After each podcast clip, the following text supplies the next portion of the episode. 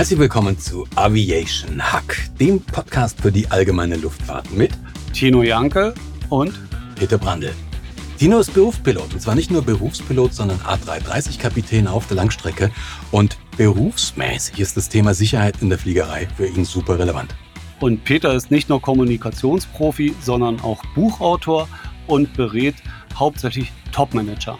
Und gemeinsam werden wir in diesem Podcast uns dieses Thema Sicherheit anschauen, wie wir die Sicherheit verbessern können und wie wir alle miteinander in Zukunft noch mehr Spaß bei unserem gemeinsamen Hobby haben. Viel Spaß! Ja, Mensch, das ist jetzt inzwischen die dritte Folge von Aviation Hack. Ja, die dritte Folge. Wir kommen unermüdlich voran. Ähm, die letzte Folge war ja so eine Sonderfolge, wo wir uns mit dem Volley unterhalten haben, mit dem Bundesträger der seegeflugten Nationalmannschaft, was eine hochspannende Folge war. Wenn du die noch nicht gehört hast, auf jeden Fall nochmal anhören. Davor, in unserer Einstiegsfolge, haben wir uns mal mit dem Thema Unfälle an sich ähm, beschäftigt. Und da hatten wir ja dieses Thema, ähm, dass wir es verglichen haben mit so einem Eisberg, dass manches davon sichtbar ist und ein riesiger Teil eben unsichtbar ist. Was da das Wichtige war, was ich auch immer wieder faszinierend finde, ist, dass wir Menschen Fehler machen, oder Tino? Du entsinnst dich wahrscheinlich an diese, an diese kleine Frage, die wir gestellt haben. Wer hat schon mal einen bescheuerten Fehler gemacht, zum Beispiel ohne Schlüssel zu Hause rauszugehen? Hat jeder schon mal gemacht. Und wenn wir uns dann die Frage stellen, wie viel würden wir wetten, dass wir den Fehler nie wieder machen, dann wettet kaum jemand mehr als 7,50 Euro. Und das ist Richtig. der erste ganz, ganz wichtige Punkt. Oder? Das ist der erste ganz, wir Menschen machen Fehler. Und auch das war Fehler ja ein Punkt, sind menschlich, genau. Fehler sind absolut menschlich und nicht nur menschlich, sondern sie, das wird einfach passieren. Das Interessante ist, ne, ob wir wirklich drauf hinschauen. Und das ist ja so eine ganz spannende Geschichte. Ähm, gucken wir wirklich drauf ähm, oder verdrängen wir das? Ähm, wir haben das auch wieder Interessante, gerade in der, in der General Aviation, in der allgemeinen Luftfahrt ist, ähm, dass wir ja nur einen Bruchteil der Fehler überhaupt registrieren. Hat, glaube ich, auch jeder schon mal gesehen. Ähm, du stehst am Flugplatz und siehst irgendeinen Kollegen da irgendwie reindengeln oder irgendwas, wo du sagst, du sitzt unten und sagst, boah, meine Fresse war das knapp. Und die Betroffenen oder der Betroffene hat es teilweise noch nicht mal mitbekommen. Also das heißt, nur ein Bruchteil der Fehler fällt uns überhaupt auf. Genau, Merkzahl hatten wir da 20 Prozent, kriegen wir genau. überhaupt aktiv mit und der Rest genau. fällt hinten runter. Mhm. Und daraus kommt man eben auch so, dass, auf, auf, dass man sagen kann, so auf 10.000 bis 15.000 Fehler folgt ein fataler Unfall. Irgendwie scheinen wir das ja in der allgemeinen Luftfahrt alles zu akzeptieren. Wenn wir das in der, in der Verkehrsluftfahrt hätten, ähm, dann würde, glaube ich, keiner mehr in eine Linienmaschine genau, steigen. Dann gäbe die Verkehrsluftfahrt gar nicht mehr. Genau, und da hat es ja geschichtlich einiges getan. Wie, ist, wie hat sich das entwickelt, Tina, in der Verkehrsluftfahrt? Naja, grundsätzlich kann man ja mal sagen, das Verkehrsflugzeug ist heute das sicherste Verkehrsmittel überhaupt. Und zwar mit ja. Abstand. Ja, und man will es vielleicht in einer Zeit wie heute nicht immer wahrhaben, aber so ist es nun mal. Die moderne Verkehrsluftfahrt ist in den letzten 60, 70 Jahren um den Faktor 30 äh, etwa sicherer geworden. Ja, und das war äh, nicht selbstverständlich. Das war auch nicht unbedingt absehbar. Aber die Airlines, die, die frisch gegründeten Airlines nach dem Krieg, ähm, die hatten ein intrinsisches Interesse, ähm, diesen Prozess wirklich anzukurbeln, weil sie Tickets verkaufen wollten. Ja, da ging es nur 30, darum. Ja. Den Faktor 30 hast du gerade gesagt. Nochmal kurz, der Faktor 30 ist ein dramatischer Punkt. Weil, ich meine, das, kann, das kannst du jetzt auch wieder, was du gerade gesagt hast, Ticket ankurbeln, kannst du jeder vorstellen. Wenn du über deinen Konkurrenten sagst, ja, wenn du eine Werbung machst, die, die Wahrscheinlichkeit, dass du bei dem Konkurrenten abstürzt und dein Leben verlierst, ist fünfmal so hoch wie bei mir, ist, glaube ich, für jeden die Entscheidung relativ einfach. Ja, genau. Und so sah das ja ähm, Ende der 50er, Anfang der 60er Jahre aus. Die Flugzeuge ja. sind ja reihenweise abgestürzt. Also auch auf die Gefahr hin, dass wir hier in so einen kleinen historischen Podcast abdriften. Ich denke, es würde sich lohnen, das da mal raufzuschauen. Peter, was meinst du? Auf jeden Fall. Ich meine, Piloten waren damals noch Helden. Ja, also genau. Also Piloten waren damals noch wirklich Helden mit Lederjacke und Mütze tief in die Stirn geschaut. Aber natürlich das Risiko war war signifikant höher. Ja, lass uns da mal drauf, drauf schauen. Vielleicht erzählst du einfach mal so ein bisschen, wie sich das entwickelt hat.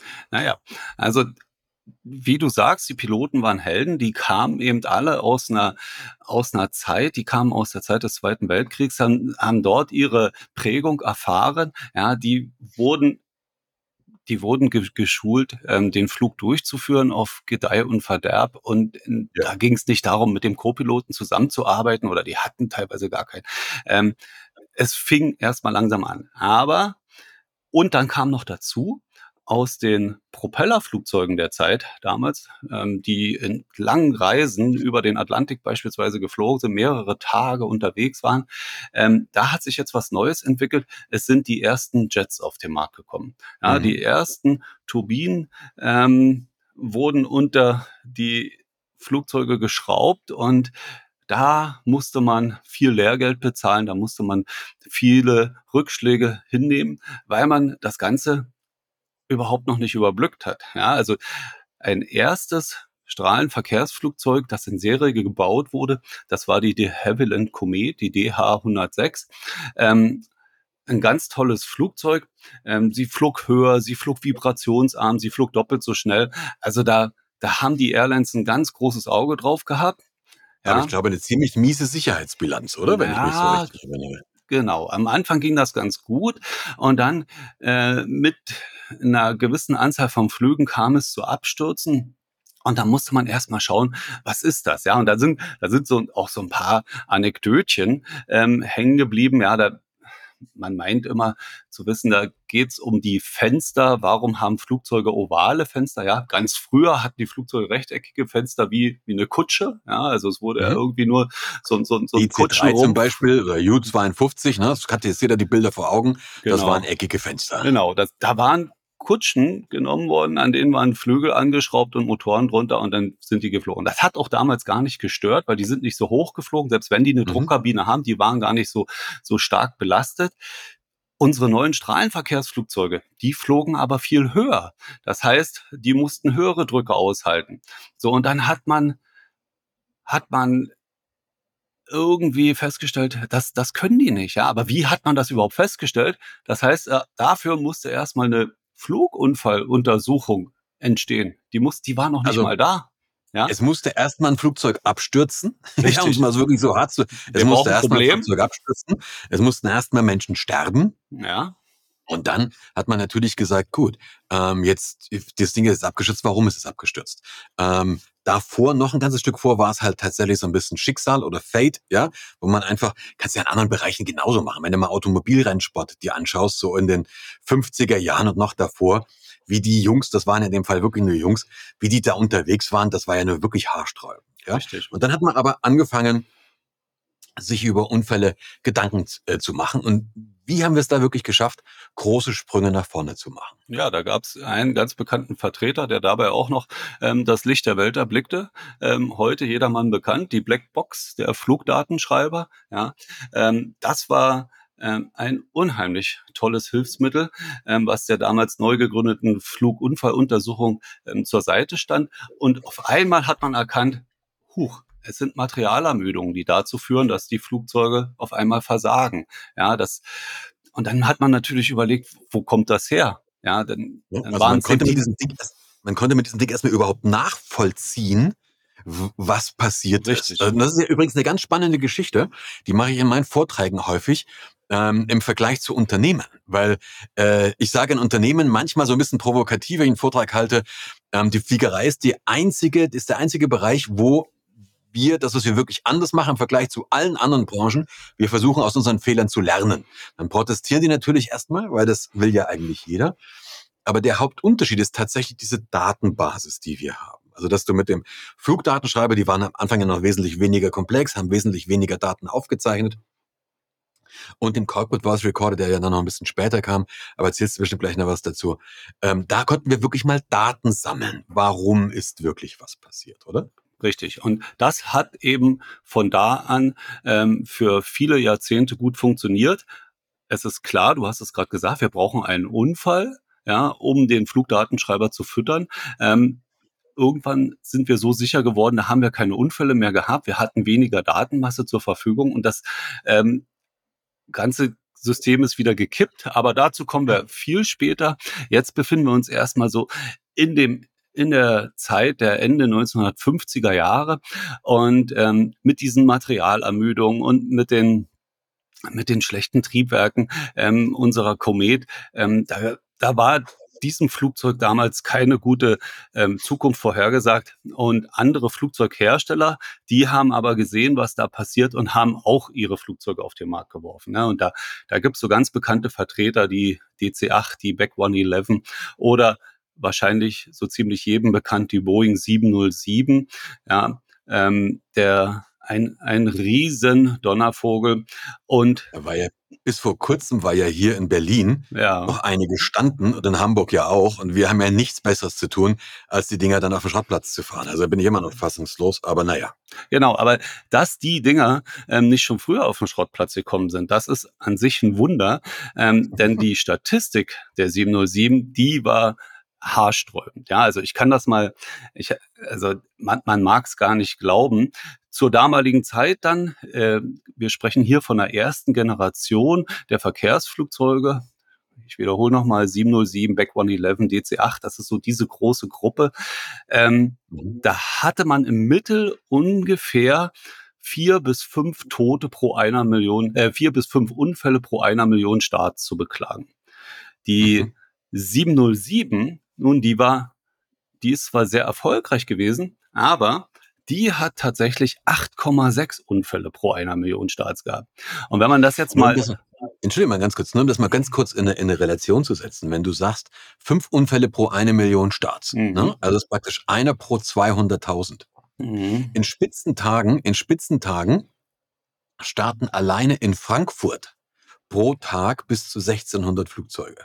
Ja in Spitzentagen. Und jetzt kannst du mal hochrechnen. Das heißt, wir, wir hätten also mal tiefenentspannt so irgendwas zwischen 400 und 500.000 Starts alleine in Frankfurt. Bedeutet, wenn wir das jetzt, wenn wir das heute hätten, würden pro Jahr zwei bis drei Flugzeuge, die in Frankfurt gestartet sind, abstürzen. So, Peter, und da sind wir uns einig, da würde niemand mehr ein Ticket kaufen, ne? ne? Ja, ja, und äh, lass mich dann noch, noch mal drei Worte zur, zur 707 sagen. Das ist verrückt, ja. Es wurden 856 Flugzeuge der 707 gebaut und es gab 173 Totalverluste. Also mehr als 3000 Menschen haben ihr Leben in einer 707 ja. Jetzt vergleichen wir das mal mit einem Airbus A320, dieses äh, Boot und Brutter äh, Boot und Brutter ähm, Arbeitspferdchen der meisten Airlines. Ja, da wurden jetzt etwas so um die 11.000 ausgeliefert. Ein Fünfte davon wären 2200 Flugzeuge. Stell dir vor, 2200 ja. A320 wären abgestürzt, es würde niemand mehr fliegen. Ne? Also genau. Das ist, das ist richtig markant, aber in der Zeit befanden wir uns damals und man hat sich der Situation gestellt.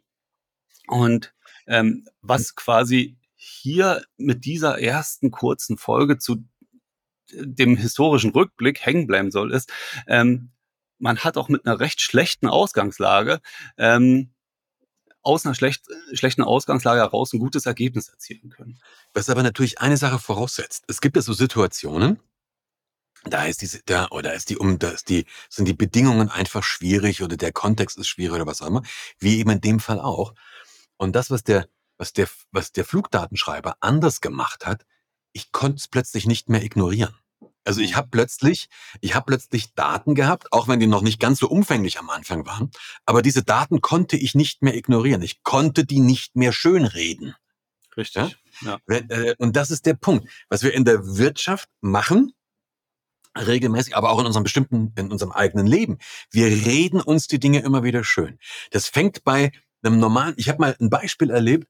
Ähm, da habe ich Seminar gehalten und hab, ähm, war morgens mit meinen Teilnehmern beim Frühstück und da hat einer sich wirklich die Seele aus dem Leib ge äh, gehustet. Wirklich ziemlich starker Raucher und der hat wirklich das Frühstück, der hat sich die Seele aus dem Leib gehustet. Und irgendwann, ein bisschen später, haben wir es dann so davon, so auch von Selbstwahrnehmung. Und der sagt, ähm, also ich komme ja mit dem Rauchen super zu, zustande. Ich habe mir immer geschworen, wenn ich jemals Raucherhusten hätte, dann höre ich sofort auf. Und das mhm. musst du dir mal geben. Morgens, jeden Morgen hustet er sich die Seele aus dem Leib, hat aber da eine, eine Wahrnehmungslücke offensichtlich. Also er hat einfach so einen Moment in seinem Leben, den er nicht wahrnimmt, um danach das aufrechtzuerhalten. Und das Gleiche ist ja, glaube ich, in der, in der General Aviation, in der allgemeinen Luftfahrt auch wieder so. Ähm, wir, wir hören uns vielleicht jetzt sowas an, ja, und wir reden über Unfälle und wir reden über bestimmte Gefahren. Dann sind wir da alle sehr betroffen, ja, und wenn am nächsten Morgen eben richtig stark das schöne Wetter wieder da ist, dann sagen wir, ach komm, ist egal, zack, zack, schnell, schnell, schnell, ab in die Luft, ja. Schauen wir, dass wir in der Luft sind.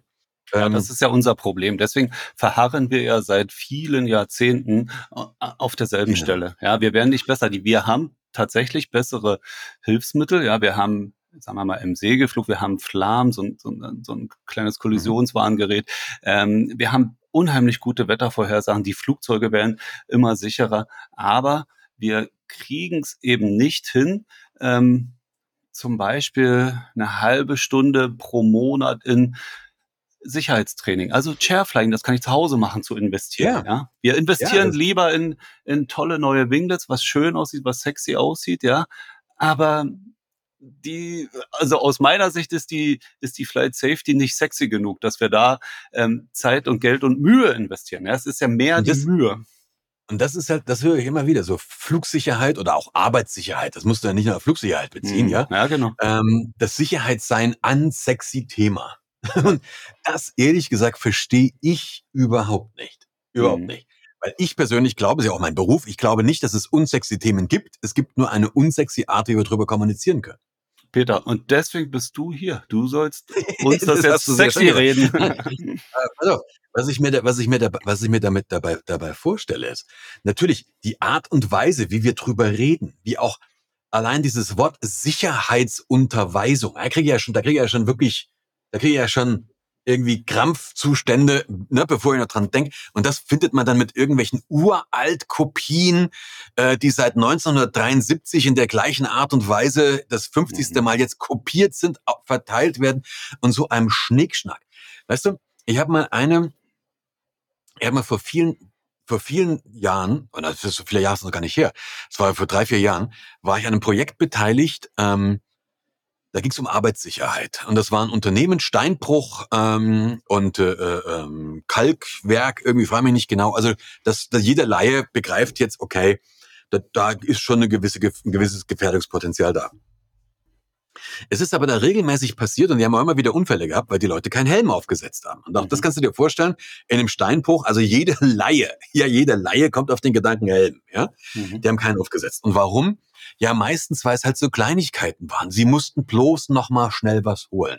Oder sie mussten bloß noch mal schnell dieses oder jenes machen. Oder einfach nur mal dann, also, ja, nicht der, der eigentliche Arbeitsvorgang, sondern eben nur mal was schnell. Und wir wissen alle, da passieren die Unfälle. Und irgendwie ich war, ich war da eingeladen, ich war dann, habe dann so eine, an so eine Kampagne mitge mitgewirkt und da war gerade so ein, wir haben so ein Betriebsfamilienfest gemacht. Und mir ist irgendwann die Hutschnur geplatzt, als mir der 20. gesagt hat, dass man das ja nicht machen kann. Und es ging ja nur darum, und man kann den Leuten nicht nahebringen, auch mal kurz, das wäre alles so und das will keiner hören. Da ist mir echt die Hutschnur geplatzt. Und die hatten so einen kleinen, wie so ein Videoboot, also wie so ein, wie so ein Videostand, weißt du? Also mhm. hast ja mhm. manchmal so, wo die Leute Fotos machen können mit irgendwelchen Schnauzbärten oder so kurze Videos, sowas hatten die da auch.